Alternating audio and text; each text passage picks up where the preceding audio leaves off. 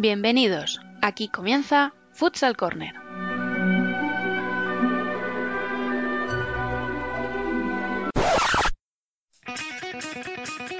Una manera diferente de entender el fútbol sala.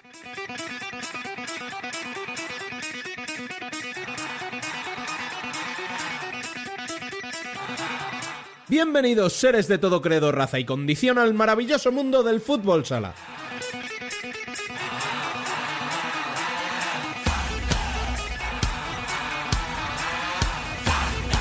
Arrancamos nuestro vigésimo cuarto programa de la primera temporada, recordando como siempre que podéis estar al día de la actualidad del fútbol sala en futsalcorner.es y seguirnos en Facebook, Twitter e Instagram como Futsal Corner Web. También estamos a vuestra disposición en la dirección de correo electrónico futsalcorner@futsalcorner.es y por WhatsApp al 620 838407.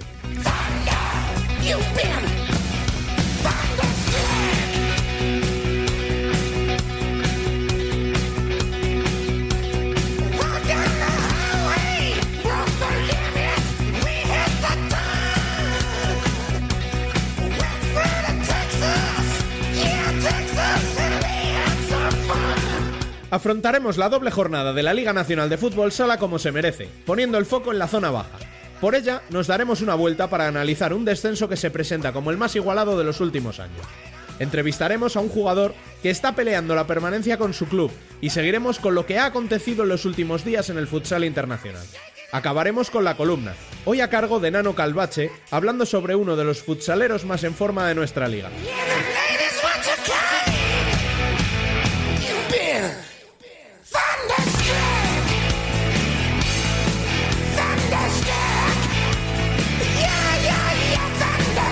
Sin más, arrancamos. Les habla un servidor Rubén Robles. Sean todos bienvenidos a Futsal Corner, una manera diferente de entender el fútbol sala.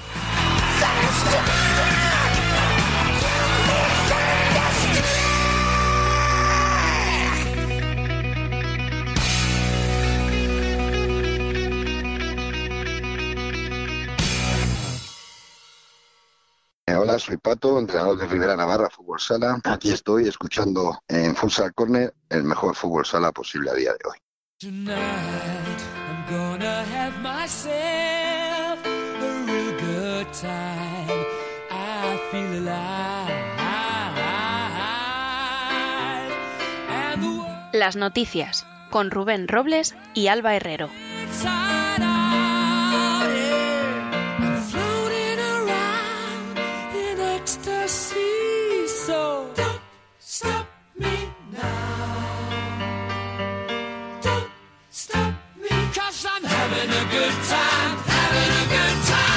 En el compendio de estas dos últimas jornadas, lo más destacado está en la zona baja. La victoria de Industrias en Torrejón y el empate en casa ante el Pozo les aleja ya 10 puntos del descenso y les iguala con Cartagena, que se descuelga, quién sabe si definitivamente de la lucha por entrar en playoff tras sumar dos derrotas en cuatro días.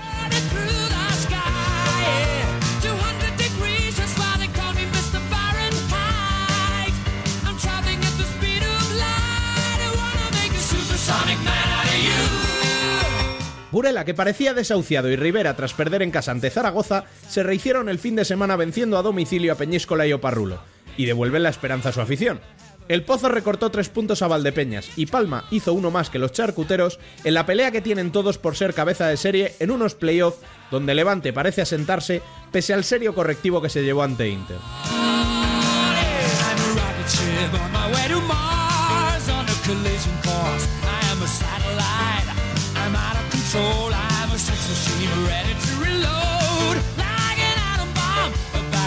La vigésimo primera jornada femenina fue de marcado carácter local, donde Roldán fue la única capaz de vencer a domicilio, en casa del Sala Zaragoza.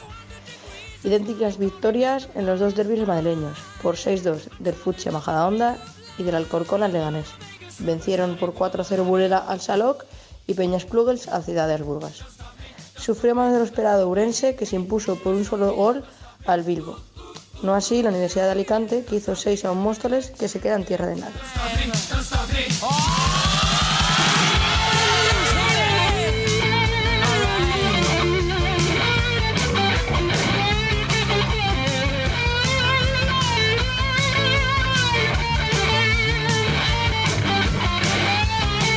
Y en segunda, el Betis recupera la ventaja frente a un Manzanares que se vio superado en su visita al Sira, gracias a su victoria en Amate ante Móstoles. Se afianzan así en playoff de ascenso Uma Elche y Talavera, que vencieron a Barça, Colo Colo y Bisonte respectivamente. Por abajo, importantísima victoria de Ceutí en Santiago, que intercambian así sus posiciones, dejando a los gallegos en descenso junto a los Maños y también a Rivas, que vencieron a Mengíbar.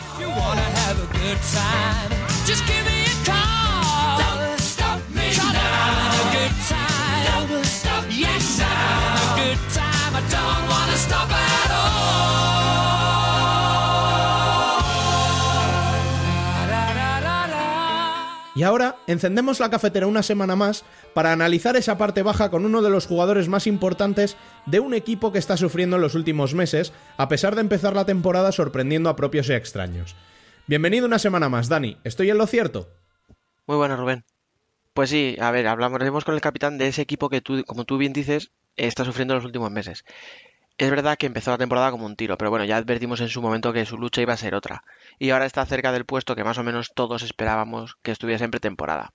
Lo que no quita que vayan a luchar con todo por la permanencia. Y que lo estén haciendo muy bien en muchos partidos y que en alguno les esté faltando algo de fortuna. Pero bueno, no me enrollo más porque como todos ya suponéis de quién estoy hablando, vamos sin más a hablar con él. Come as you are, as you were, as I want you to be, as a friend, as Hoy nos tomamos un café con Manu Leal.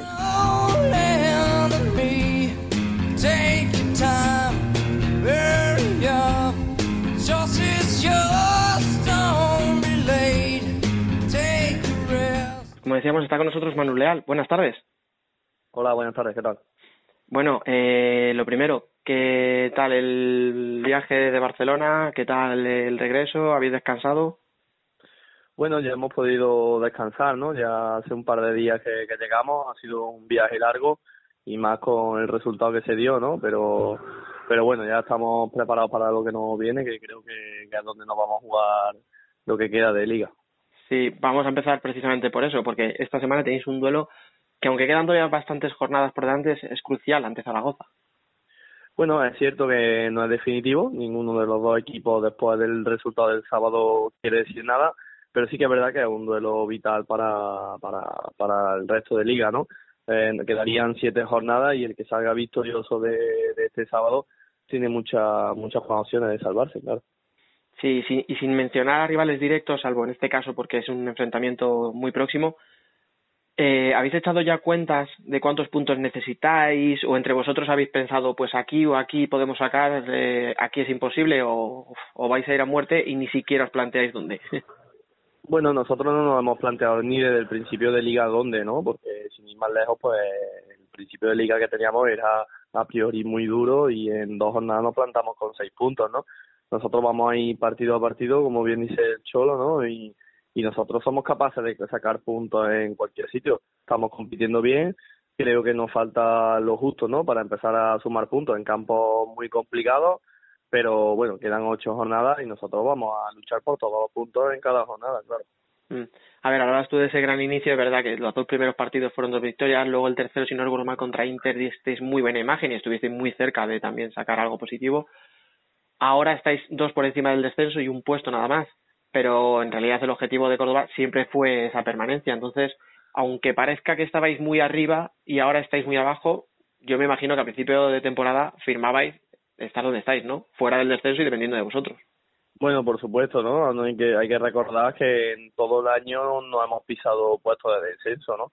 Éramos un equipo recién ascendido, nosotros nunca hemos engañado a nadie, siempre estábamos diciendo que íbamos a pelear por la permanencia, es cierto que ese buen inicio de liga, bueno, nos hizo estar eh, durante toda la liga en, en, en mejor situación, ¿no? Porque imagínate si hubiéramos empezado con mal pie, pero bueno, eh, tuvimos la suerte de empezar con un buen pie y ahora pues nos vemos en una situación que a priori era lo que lo que estaba estipulado, ¿no? Mm. Pasa que muchas veces el fútbol pues no sabes qué te va qué te va a deparar. Sí, y de, desde aquel que ahora nos, lo miramos para atrás y a lo mejor nos parece que fue hace mil años, ¿en qué ha cambiado Manu Leal del gol, o sea, desde aquel 1-0 a Sota hasta hoy? ¿Qué ha aprendido en este en esta temporada, o lo que llevamos de temporada? Bueno, yo no sabía que me iba a adaptar tanto a la categoría, ¿no? Porque cuando das un salto a primera división es cierto que vas con esa cosa, ¿no? De que a ver qué tal, cómo te va a adaptar la categoría, las exigencias que, tiene la competición, el gran nivel que hay en, en la liga. Y bueno, por suerte será por mis cualidades, también por, por la manera de que me lo he tomado este año. Y bueno, pues es cierto que, me, que no me están yendo mal las cosas, ¿no? Estoy intentando ayudar al equipo en todos los aspectos que, que puedo aportar en mi juego y creo que estoy bastante contento en lo personal. Claro, es que se suele decir mucho, que es normal también que lo digáis los jugadores, no poner por encima el bien del equipo sobre el bien de uno propio, pero al final tu buen rendimiento va siempre a favorecer al club. O sea que entiendo que tú también, o contento, como dices, ¿no? Con tu temporada. Claro, no, eso no hay que no hay que dejarlo a un lado. El comportamiento de cada jugador y el que le vaya bien a cada jugador al final es beneficio del equipo, ¿no? Todos los jugadores hablamos del equipo, pero por supuesto cada jugador quiere dar lo máximo de sí para estar bien, para aportar y para porque claro, si no está aportando un equipo al final deja de deja de jugar, deja de competir y bueno, pues todos los jugadores además de ayudar al equipo queremos estar bien individualmente, claro. ¿Te alguna vez te has ido a casa te digo, a ver, enrabietado por perder, pues entiendo que por supuesto, pero menos porque hayas jugado bien o porque hayas, porque al final todos tenemos días buenos y malos, duele un poquito menos un día que pierdes si tú personalmente te vas con una buena actuación. Bueno, parece que lo que te voy a decir es un tópico, ¿no? Pero sí que es verdad que ya puedo yo meter cinco goles en un partido que si el equipo no ha perdido, yo soy de los que se come mucho la cabeza, de los que se pega el fin de semana que como el equipo haya perdido no sale, bueno, y al final pues soy una persona que le gusta mucho competir, que le gusta ganar, que le gusta hacer las cosas bien y es verdad que cuando no sale bien en el conjunto yo no me, me encuentro bien por muy bien que me vayan a mí las cosas, ¿no? Yo eh, parece que todos los jugadores decimos lo mismo, pero yo que lo siento así, yo prefiero eh, no hacer una buena actuación y que el equipo saque los tres puntos. Al final eh, lo que queremos es quedarnos en la categoría y tener eh, esa élite en Córdoba que todo el mundo quería y que tanto trabajo nos ha costado llegar, ¿no? A ver, al final es un sentido de la responsabilidad, ¿verdad? O sea, pensar que, que, que si yo lo hago mal, pero el equipo gana, pues es lo que tú dices, si metes cinco goles, pero perdéis seis cinco, ¿no?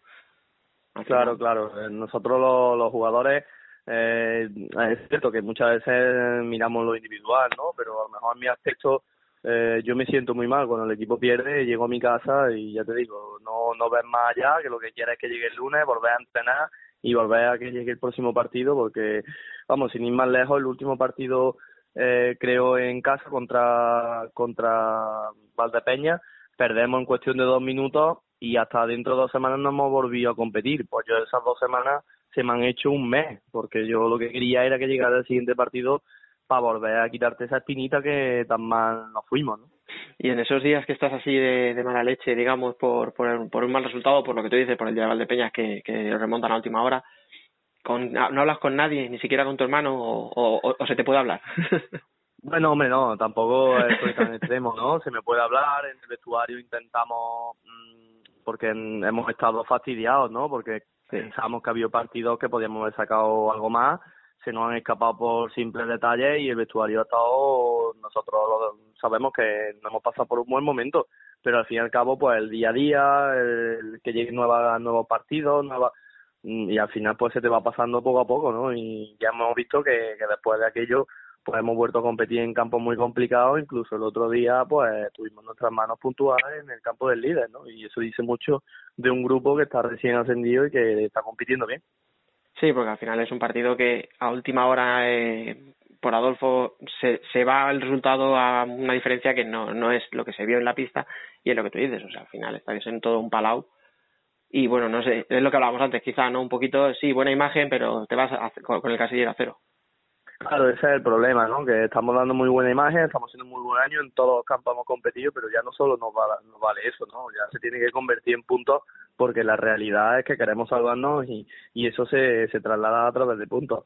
El otro día, pues creo que merecimos algo más, el resultado, bueno, el fútbol sala ya se sabe, ¿no? A menos quedaban dos minutos y algo, íbamos dos dos, ¿no? El resultado un poco engañoso pero bueno, no me gusta tampoco hablar de, del colectivo arbitrado, no soy no soy afán de eso, una vez se estrenan, otra vez se te quitan, pero sí que es verdad que nosotros notamos el otro día, a raíz de ese 2-2, un cambio radical en ellos, ¿no? Eh, a la hora de, mm, joder, yo le decía al árbitro que a ellos, con lo buenos que son, no hace falta que le piten cuatro faltas al borde del área.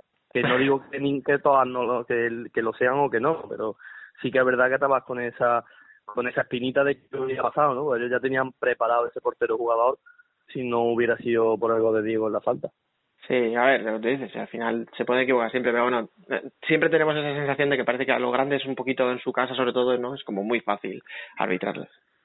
Sí, claro, y más cuando sales del pabellón, ves imágenes, eh, incluso afición de ellos, ¿no? Que no lo decían, pero bueno, tampoco creo que sea conciencia, simplemente es normal. Eh, esos árbitros pues llevarán pitándole a esos equipos muchísimos años y bueno, pues al final se pueden pueden equivocarse o no, pero es verdad que a los chicos nos cuesta, a los equipos chicos entre comillas nos cuesta mucho trabajo sacar puntos si de por sí eh, con la calidad que tienen, pues esa mínima ayuda a nosotros no nos mata, claro.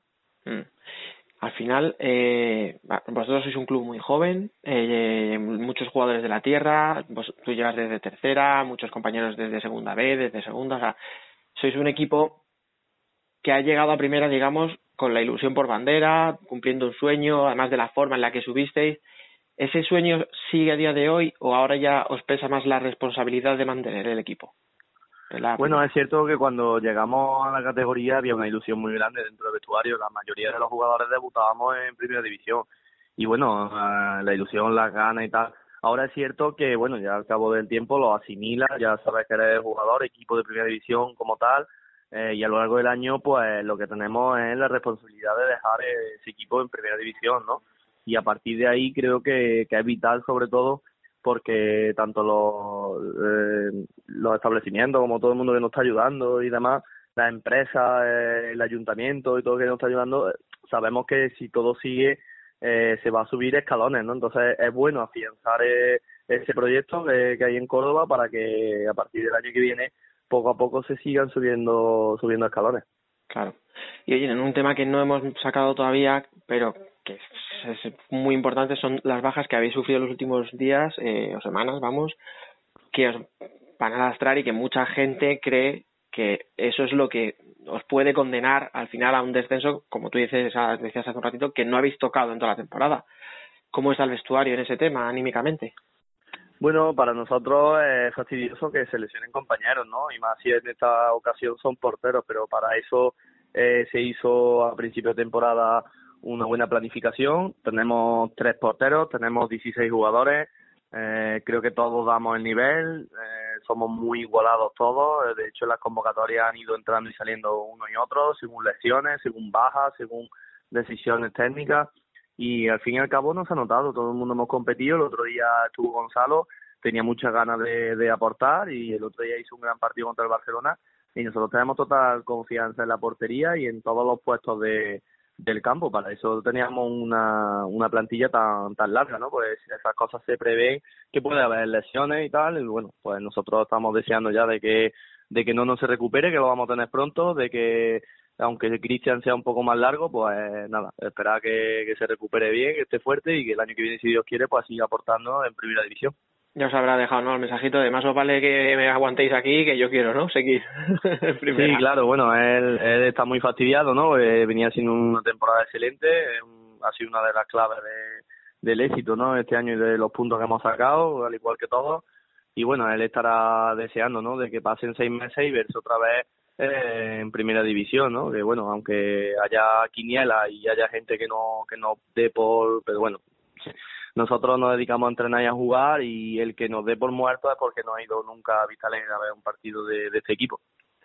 Ahí está, me, gusta ese mensaje. Y ya para finalizar, hemos hablado un poquito de la moral del vestuario, de, la tuya propia. Nos queda una parte muy importante que es la afición, porque este año, entre comillas, hemos descubierto un poco, ¿no? Eh, la afición de Córdoba, cómo acompaña al equipo en los desplazamientos, cómo animan, lo que tú acabas de decir, o sea, que jugar allí en vuestra casa no es nada, nada agradable en el buen sentido de la palabra, ¿qué se le puede decir a esa afición que os lleva apoyando como lo está haciendo hasta ahora?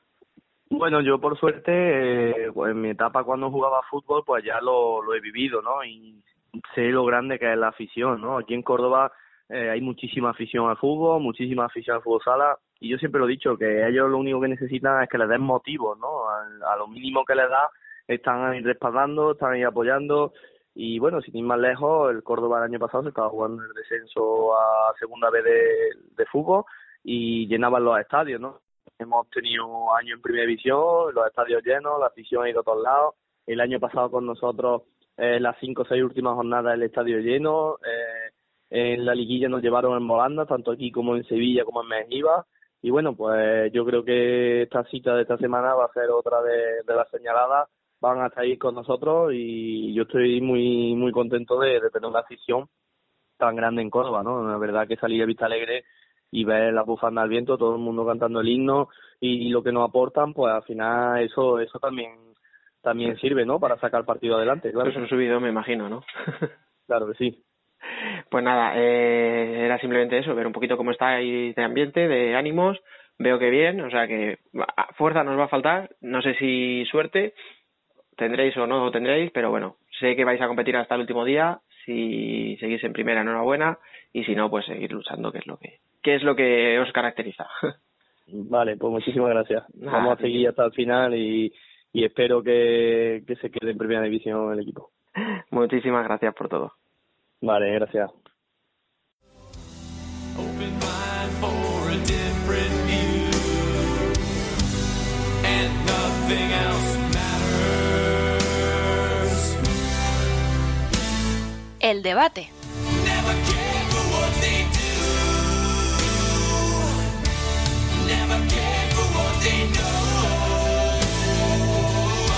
But I Y arrancamos nuestro debate, como bien reza el título de nuestro programa, dando una vuelta por la zona baja. Para ello hablaremos con dos personas que lo están viviendo desde muy cerca. Uno es un amigo de la casa. Bienven- bienvenido, Frank Caque. Hola, buenas. Y el otro es nuestra incorporación en el mercado de invierno. Bienvenido a tu casa, Tony Torres, entrenador de Castelldefels. Hola, buenas tardes. Y como siempre sigue con nosotros Dani López. ¿Qué tal, chicos? Buenas tardes. Bueno, la primera pregunta tiene trampa, porque si algo se ha demostrado es que no podemos dar por muerto a nadie. Pero ¿cómo ves la zona de descenso, Fran? Pues yo la veo emocionantísima, como no como soy neutral, la verdad es que está, se ha puesto muy bien. O sea, todos estábamos, bueno, imagino que casi todos estamos esperando a ver si Aspil, una vez recuperado jugadores, empezaba a carburar y ha ido a ganar encima en Oparrulo, donde lo estaban haciendo bastante bien. Yo lo veo muy emocionante, la verdad. Escucha, es que si escucháis el programa de la semana pasada, todo Sí, lo que dijimos se fue a la mierda en dos minutos. Porque grabamos eh, para el martes y había jornada de entre semana. Pues ya, la, la jornada de entre semana nos dio la vuelta a todo lo que habíamos opinado. Y el fin de semana, otra vez. Porque Zaragoza ganó en, en Tudela. Decíamos, ostras, eso no nos lo esperábamos por lo que habéis dicho. O sea, por lo que has dicho tú, porque una vez que recuperaba jugadores pato pensábamos que ya iba a ir para arriba. Y sin Eh. embargo va en casa y palma. Pero luego ahora te va fuera a una cancha tan difícil como la de Ferrol y le mete seis. Entonces, es que es lo que ha dicho Rubén, o sea, si es que la pregunta es trampa, eh, todo lo que digamos, esto es como en un juicio, o sea, va a ser utilizado en nuestro contra. Va a ser todo, todo lo que digamos mal. Además, ahora que, que encima ya parece que Industria se ha separado, ya lo- no sé si eso es bueno o malo, que se queden cuatro tan, tan claros, porque es incluso malo. es malo, pero, pero malo para quién. Yo creo que es malo para Zaragoza. Pero tú es que tú, piens- tú eres de esos que piensan, ¿no? Que cuantos más implicados, mejor, ¿no? Claro, Y, y- y que haya cuatro muy descolgados, ¿no te parece? Eh, pues yo es que lo, lo veo así, ¿eh? O sea, yo, si estuviera en descenso, yo creo que mejor cuatro muy claros y saber con quién me estoy jugando las habichuelas que cinco que me pueden quitar puntos más equipos, no sé. yo es que veo muy mal a Zaragoza, entonces me da mucho miedo que se queden solo cuatro. Tony, ¿tú cómo lo ves? Bueno, yo veo diferentes opciones para ellos. ¿eh? Yo veo peor a Córdoba que a Zaragoza, por ejemplo. Creo que Zaragoza va a remontar el vuelo. Va... Santi va a acabar imponiendo su defensa y, el, el bagaje de goleadores, bueno, van a acabar ganando partidos, yo creo. Los dos directos van a ser un rival complicado. Creo que lo tiene peor Navarra, tiene una peor dinámica, recupera jugadores, pero no acaba de, bueno, de, salir el, estilo pato, ¿no? Que, que nos tiene acostumbrados y esto se puede hacer largo, los dos directos. Eh, yo creo que has dicho una clave, ¿eh? Lo de Córdoba. Porque Zaragoza al final, pues bueno, mira, con se reforzó un poquito, con el cambio de entrenador, parece que va un poco que sí, que no, que va como a trompicones, pero bueno. Yo Rivera, lo mismo. Yo creo que sí que puede salir, pero claro, es verdad que tampoco le vemos una regularidad. si estás ahí abajo, evidentemente es porque no eres regular. Pero es que lo que tú dices, o sea, yo es que a Córdoba, entre lo de los porteros, los problemas que está teniendo y que al final, pues es que, joder, que es que su año, o sea, su primer año en primera, es que al final en algún momento tenía que venirle la pájara. Sí, pero ojo cómo le gana a Zaragoza el fin de semana que viene. ¿eh? ¿Ves? Lo que decía, si es que al final, digamos lo que digamos, nos lo van a, a Por eso. Ojo, como, como gane ese partido Córdoba, yo creo que es un mazazo muy grande para Zaragoza. Sí, sí, ahí se va a complicar, ¿eh? Está claro, que se le complica a Zaragoza. Ahora los duelos directos va a estar clave, pero entre ellos cuatro, yo creo que está bien que sean cuatro, ¿eh? lo van a tener muy claro. Se van a jugar a tres partidos, dos partidos los que les queden entre ellos y poco más. Los demás van a ir en busca de otros objetivos y a lo mejor mm, se dejan puntos en algún momento. Mm. Yo ahora, mira, te voy a dar paso a ti, Rubén, para variar un poco. Porque, ¿te acuerdas las cuentas que echábamos de los partidos que les quedaban a todos los equipos en descenso? Contra quién jugaba Burela, contra quién Zaragoza, tal. Y, con do- ¿Y dónde nos parecía más razonable que sacaran puntos? Pues es que yo dije, si es que esto da igual, digo, si es que esto van a sacar puntos donde no lo esperamos. Y es que la primera semana ya ha sido así. Porque Burela, sinceramente, ¿alguno esperabais que ganara en Peñíscola? No, no, no, ni mucho menos. Para nada. Sí, sí, las cuentas que hice yo el... pues al día siguiente de grabar, sí, sí, se han ido al traste directamente. Sí, sí, sí. Claro, es que decíamos, no, a Burela desahuciado. Pues Burela está ahora mismo a tres puntos del descenso. Bueno, el otro día Burela compitió muy bien en Copa del Rey, ¿eh? Eh, Contra Barcelona aquí, contra Barça, la verdad que se lo puso difícil, ¿eh? Sí, además parece que ahora Marrube con el juego de 5 y tal ha encontrado ahí un poquito un resquicio para, para poner nervioso al rival, porque de momento lo está haciendo. Sí, Como no. dices, a, Andreu le puso muy nervioso y eso que y eso que tenía todo a su favor. Pero el otro día en Peñíscola también lo utilizó y también lo, lo aprovechó muy bien, ¿eh? O sea que yo tampoco les doy por muertos. Bueno, es que ¿cómo le vas a dar por muertos? ¿Qué va? Es que A ver, es el, esta semana, mm, mm, si gana, claro, porque tienes que ganar, que juega contra, es, ya es decir, precisamente contra Barça, pero es el más favorecido de- del duelo entre Córdoba y Zaragoza, porque al final, pase lo que pase, no se te van a ir los dos equipos. Se te puede ir uno, se te pueden ir un punto cada uno, pero, pero no se te va, no, no te vas a volver a quedar otra vez descolgado a seis puntos del descenso o a siete puntos, ¿sabes? No, y Burela además tiene duelo directo con los tres.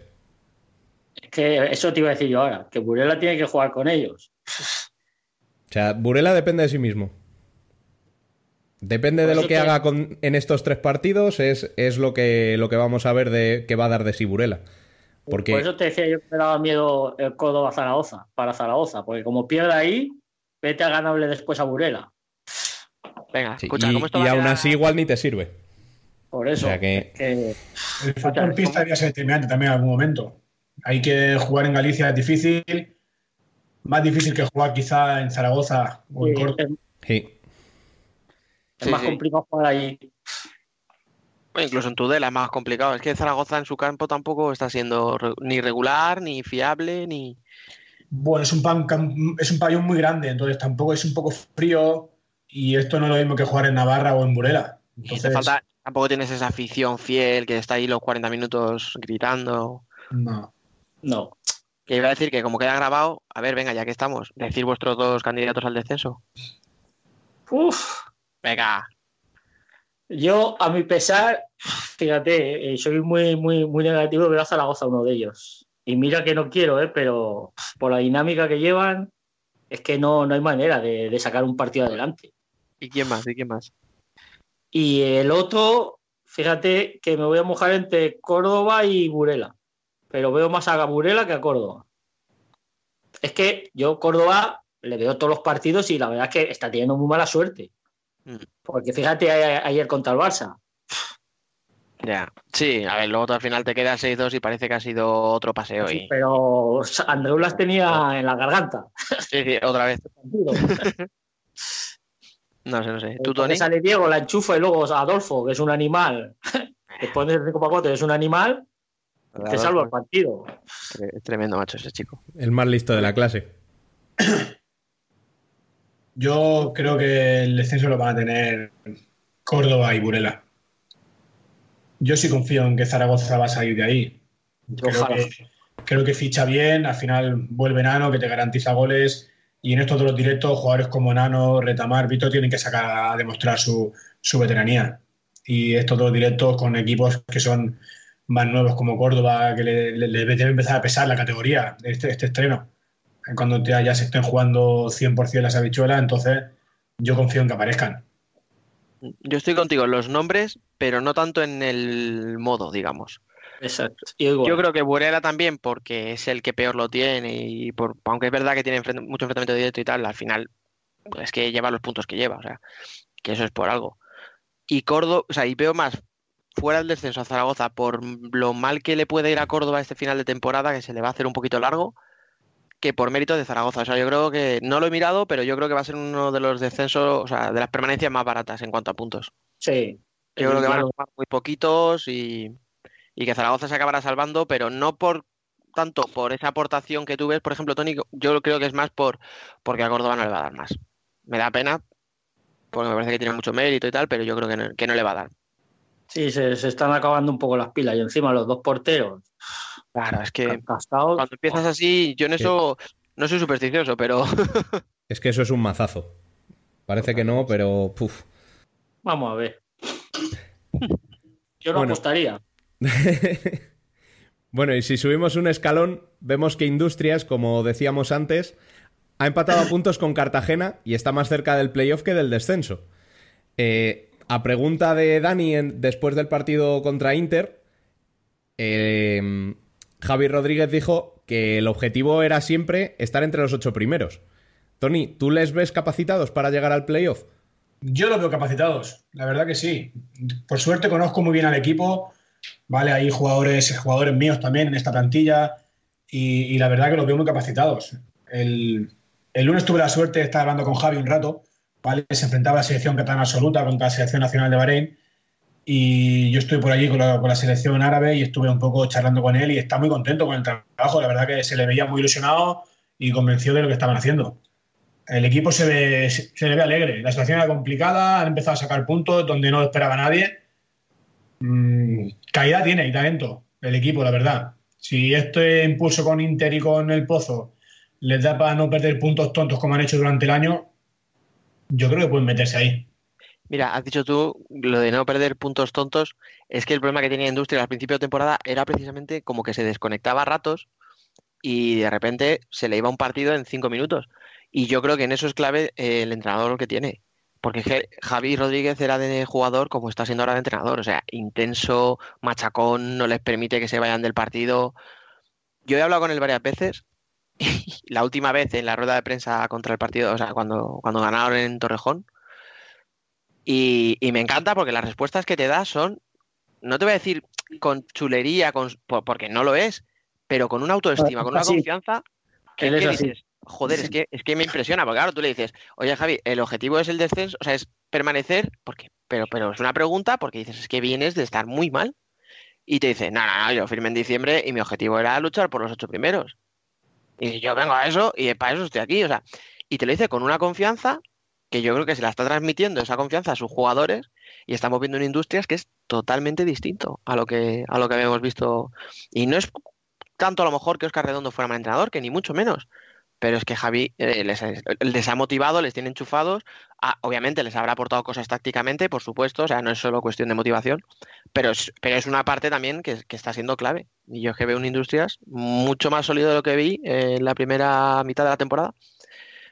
Y en cuanto a si puede llegar, pues es que por puntos mm, está lejos, porque está lejos, pero claro, si te, si te mete 8 a Valdepeñas, si gana en Torrejón y empata contra el Pozo, a ver quién le dice que no va a remontar 7 puntos aquí a final de temporada. El estado de confianza de Industrias yo creo que se ve en el gol de Petri esta semana. Sí. Oh, vaya chicharro. O sea, simplemente ver que un jugador es capaz de coger el balón en banda y hacerle eso al pozo, porque es que se va del equipo entero. O sea, yo creo que ese es el nivel de confianza en el que está Industrias ahora mismo. Que le sale todo. No, Sí, por ejemplo, en la Copa también, el otro día. En Copa del Rey, al final está eliminado virtualmente dos veces y al final aparece Miquel y salva dos penaltis, mete el suyo. Bueno, le- le- todo, todo de cara al final. Creyendo, ellos creen, están creyendo en lo que están haciendo. que Han querido siempre, pero no les salía. Ahora están teniendo la suerte también de que eh, les falta un jugador importante como Verdejo el otro día, como Alex allí en, en Madrid y no lo notan y compiten y ganan. Y al principio de temporada notaban malas ausencias, quizás. Mm, Y, y a ver, y tiene dos pivos buenos que están haciendo goles y luego tienes lo que tú dices, o sea, tienes gol y atrás tienes un seguro de vida porque has dicho tú Faisas y es que eso de Faisas ya no es casualidad. No, o sea, eso lleva una temporada de escándalo. Tanto como que le ha cambiado la, la hoja de ruta al Barça. Ya. Que se iba a traer a Barrón y de repente ha dicho, onda, pero si tengo a este chico que este es mío, Es ¿qué mío, hace por es ahí? mío. Perdido. Dios mío. Es que yo creo Creo que el único que tenía dudas de Feixas aquí en, en Barcelona, en Cataluña, era Barça, el único que tenía dudas sobre él. ¿eh? Lo demás lo hemos tenido siempre muy claro, que Miquel tenía que ser ese sucesor ¿eh? en esa portería.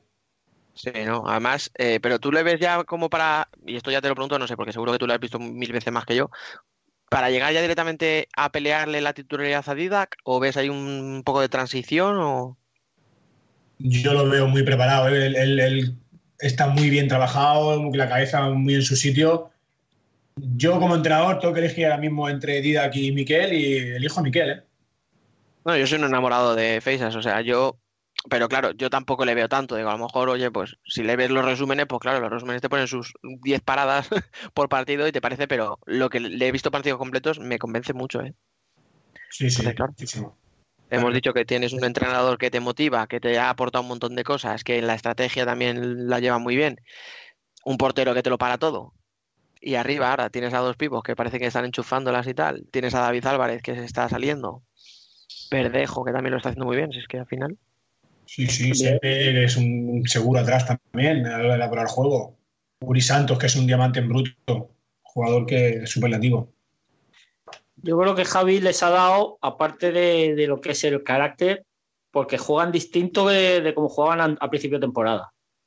Porque ahora tú les ves y, o sea, van a presionarte desde, desde que pita. O sea, pita y los tíos van arriba, te presionan y a la hora de jugar, a mí la verdad es que me está encantando cómo están jugando.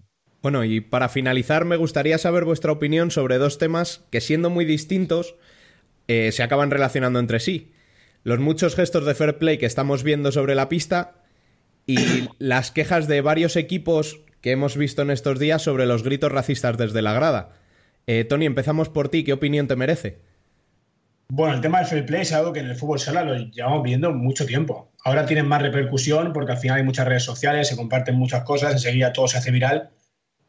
Pero no es nuevo que en el fútbol sala se vean estos gestos de fair play de dejarse marcar un gol o tirar un balón fuera. ¿Vale? Eh, mm, quizás algo que lo tenemos más, más, más por la mano, digamos, pues más normalizado nosotros, ¿no? La gente del fútbol sala. El otro tema de los cánticos racistas, yo es que igual soy un poco crítico con este tema, es que yo no creo en que estos cánticos sean racismo. Al final son cuatro maleducados que lo que hacen es faltar al, al- al jugador del otro equipo y siempre buscando faltar de la manera más sencilla. Pues eh, es negro, pues mira, nos metemos con esto. Porque si fuera un equipo de calvos, se metirán con los calvos, o por ponerte un ejemplo. Entonces, yo no creo ni que sean tan listos como para ser racistas. Al final, son, son gente mal educada que, que lo que busca es ofender y ya está. Fran, ¿quieres tú primero? No, te dejo a ti. No, yo, a ver, en lo del fair play, eh, creo que se nos está yendo un poquito de las manos. Y cuidado que esto puede parecer que estoy en contra del fair play, y no. Pero creo que precisamente por lo que decías tú, Tony, de que ahora hay muchas redes sociales, mucha repercusión, cualquier gesto se reproduce dos millones de veces en Twitter, en Instagram, etcétera. Creo que nos estamos pasando. Y entendedme lo que quiero decir, que no me parece mal. O sea, que yo sería el primero que entiendo que yo hago una falta a un jugador, como le pasó en su día, por ejemplo, a Solano hace unas semanas en Zaragoza. Él ha hecho una falta, él es consciente de que ha hecho una falta y da la casualidad de que recibe el balón y está solo para meter gol. Y entiendo que él sabe que ha hecho esa falta. Pero creo que nos estamos pasando, porque es que el otro día en segunda se tiró un balón fuera porque el defensor se resbaló. Y yo es que eso lo veo como parte del juego. Y es verdad que la gente lo, lo alabó y qué bonito el detalle de tirar el balón fuera, pero es que al final es una circunstancia de juego. Un jugador se ha resbalado, eso es mala suerte. Es como decir, pues si el portero canta, pues venga, no vale, ¿no? Es que, entonces, fair play, sí, por supuesto. O sea, no, no, no veo bien que se meta un gol con un jugador en el suelo cuando sabemos que le ha podido pasar algo grave. Pero creo que se nos está yendo un poquito el... O sea, creo que lo estamos ya magnificando. No sé si por eso mismo que decíais, ya te digo, de lo de las redes sociales, de que todos queremos salir guapos en la foto. Pero bueno, y es que lo de los cánticos racistas, en parte es verdad que, que son cuatro tontos, pero a mí me gustaría más contundencia en ese sentido. O sea, igual que para el tema del fair play, los clubes lo están haciendo muy, muy bien. Ya os digo que incluso para mí demasiado bien. en lo otro, a mí, por ejemplo, comunicados como el de Zaragoza me dejan muy tibio. O sea, bueno, no sabemos si ha habido tal, como había mucho ruido no lo hemos oído, pero como por las redes sociales se está montando un follón, pues condenamos. Hombre, que no era tan difícil. Porque parece que, o sea, sin, que, sin pretenderlo, te ha salido un comunicado que dice, oye, como se ha montado revuelo con esto, que nosotros estamos en contra. Pero hombre, pero dilo bien, que no pasa nada, que no cuesta nada decir, condenamos completamente cualquiera. Si, además yo lo, yo, lo, yo lo dije en su momento, cuando, cuando pasó esto, ya ayer o antes de ayer, no me acuerdo cuándo fue. Si todos sabemos que son cuatro idiotas, y es lo que tú dices, Tony, si no es por negro, es por chino, y si no porque... yo Por ser sé, árbitro. porque te- Sí, eh, claro, pero si conseguimos erradicar los mm, cánticos racistas y los homófobos, pero vamos a permitir que un pabellón entero le llame al árbitro hijo de puta, pues es que entonces no hemos avanzado. No. Porque efectivamente se demuestra lo que tú dices, que es que son cuatro idiotas que necesitan cualquier excusa para montarla. Pero todos tenemos que señalar que cuatro idiotas son. Sí, sí, hombre, está yo eh, los condeno de principio a fin, ¿eh?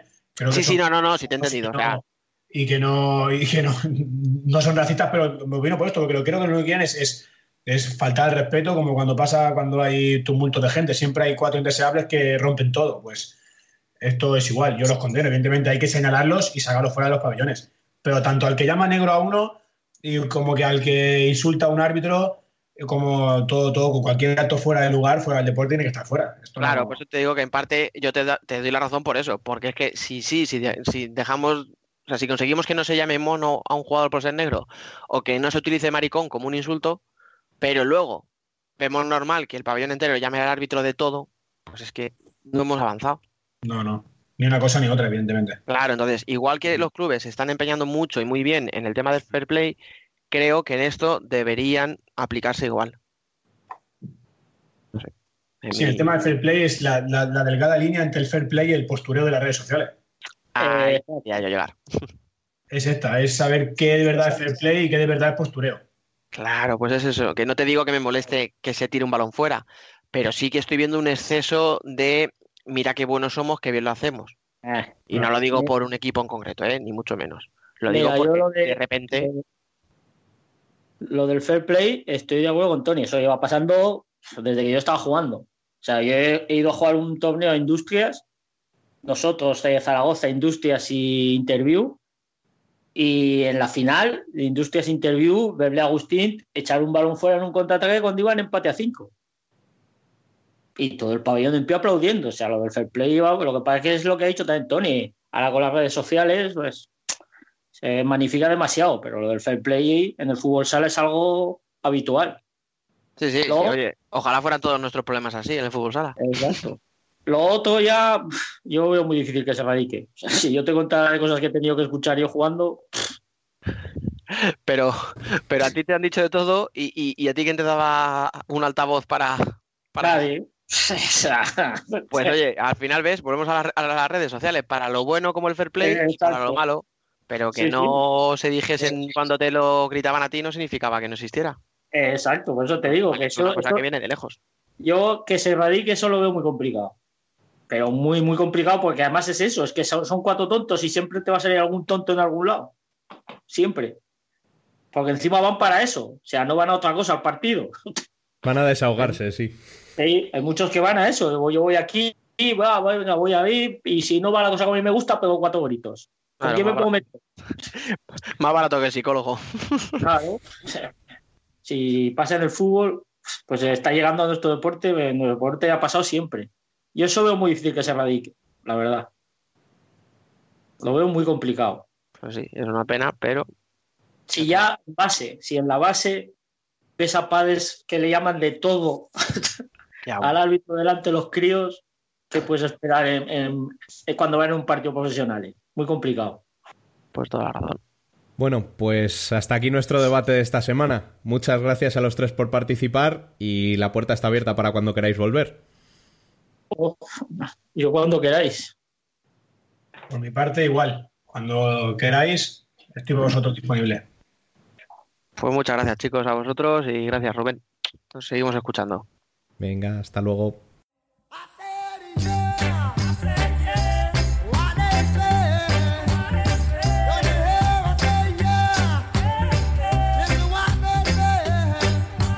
Worldwide Futsal.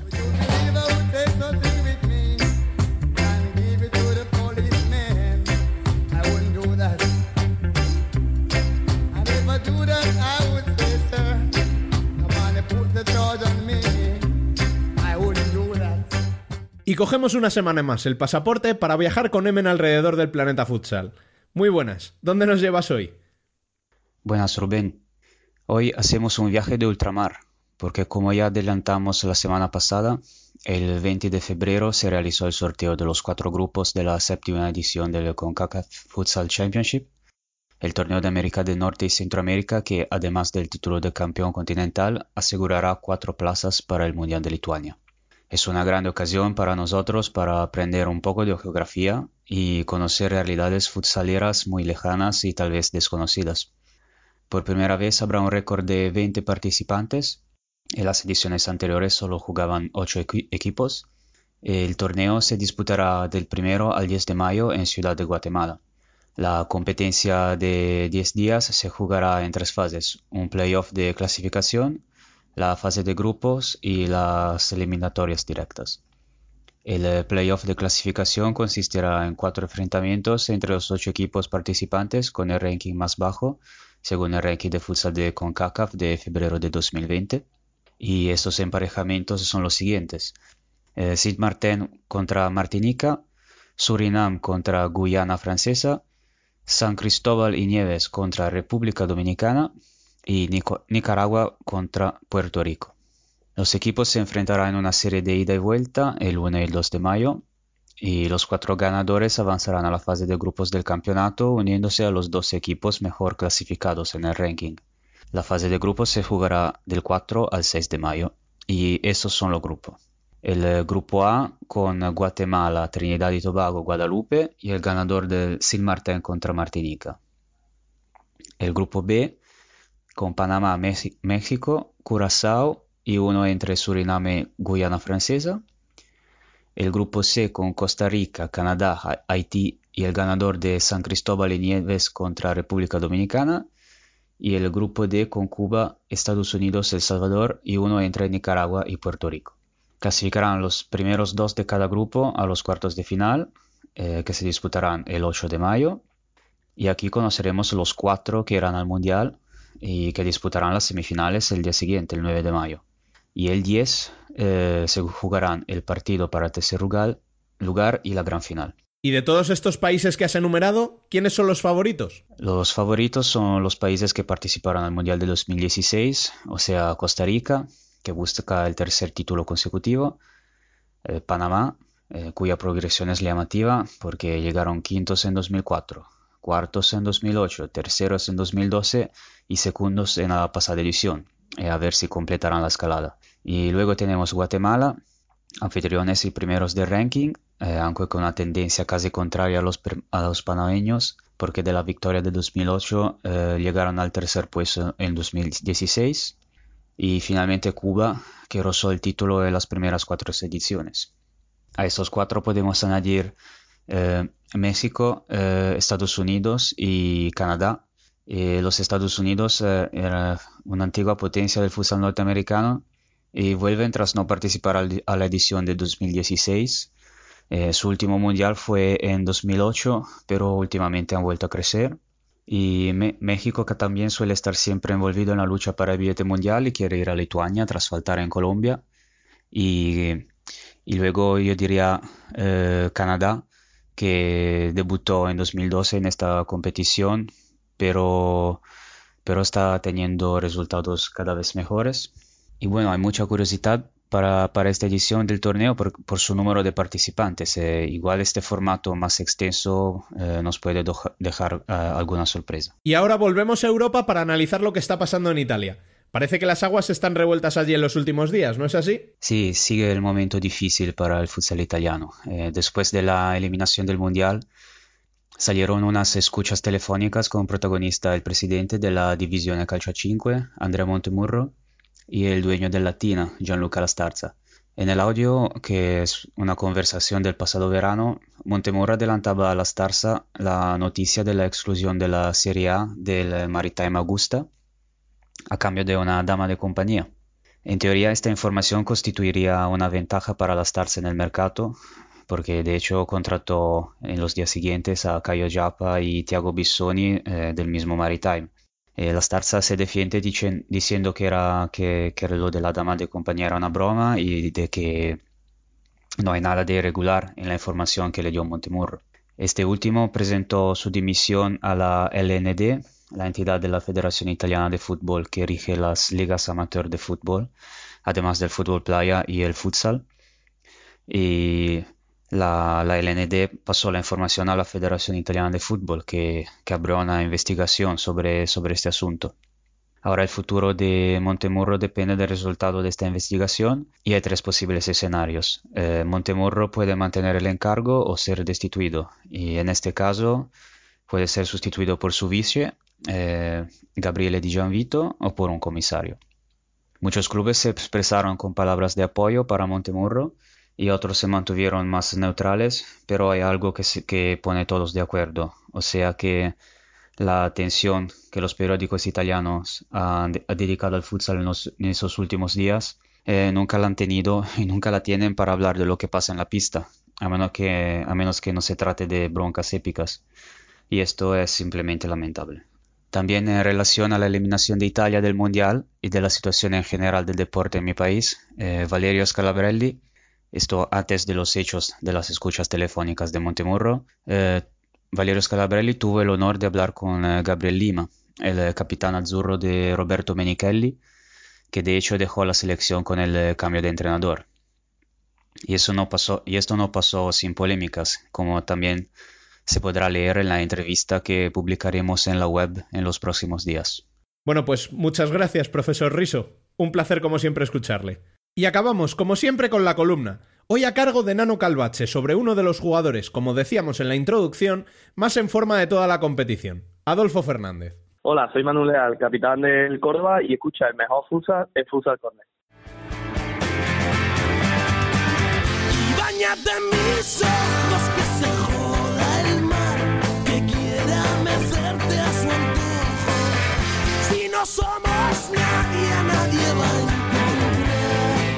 la columna. Y si a las heridas quiere solo va a encontrarse cerrojos y las cicatrices de las En la última semana, y tras la disputa del partido de Copa del Rey entre el Barça y Burela en el Palau, se reabrió el debate sobre la utilización del portero jugador tras las declaraciones del técnico catalán Andreu Plaza. El uso de esta situación especial, bien sea para conservar balón o para atacar al equipo rival, o su más que vital revisión dentro del reglamento de nuestro deporte, han copado las tertulias de fútbol sala de muchos seguidores. Y aunque este tema nos diera para un amplio debate, hoy no hablaremos sobre lo que se debería modificar sobre esta regla, sino que daré datos concretos de un jugador que se siente como pez en el agua en la defensa de esta inferioridad. Como es obvio, hablamos de Adolfo Fernández, el jugador del Fútbol Club Barcelona Lassa es actualmente el segundo máximo anotador de la liga con 23 dianas en su haber, a tan solo un tanto del actual pichichi de la competición, el albaceteño chino. De todos estos goles, el ala catalán ha anotado 9 de ellos, lo que supone el 39% del total, en situación de inferioridad 5 contra 4.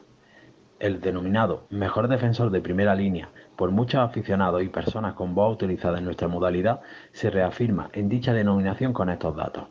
Sin ir más lejos, en las últimas seis jornadas de liga ha conseguido anotar en cinco de ellas en su situación favorita de partido. Además, siempre que ha anotado en esta fase de partido, su equipo consiguió la victoria. Un ladrón de guante blanco para su equipo y un activo eficaz para seguir sacándole el máximo rendimiento a dicha inferioridad defensiva. Los rivales tendrán que pensarse dos veces si sacar o no sacar portero jugador cuando delante tengan defendiendo al jugador culé. Y hasta aquí lo que dio de sí nuestro vigésimo cuarto programa. Os recordamos que para estar al día de cuanto sucede en el fútbol sala, podéis leernos en nuestra web, futsalcorner.es, y en Twitter, Facebook e Instagram como Futsal Corner Web. Asimismo, cualquier sugerencia podéis mandarla en nuestro correo electrónico futsalcorner.futsalcorner.es o a través del WhatsApp al número 620-838407. Volvemos el martes que viene. Hasta entonces, sed felices.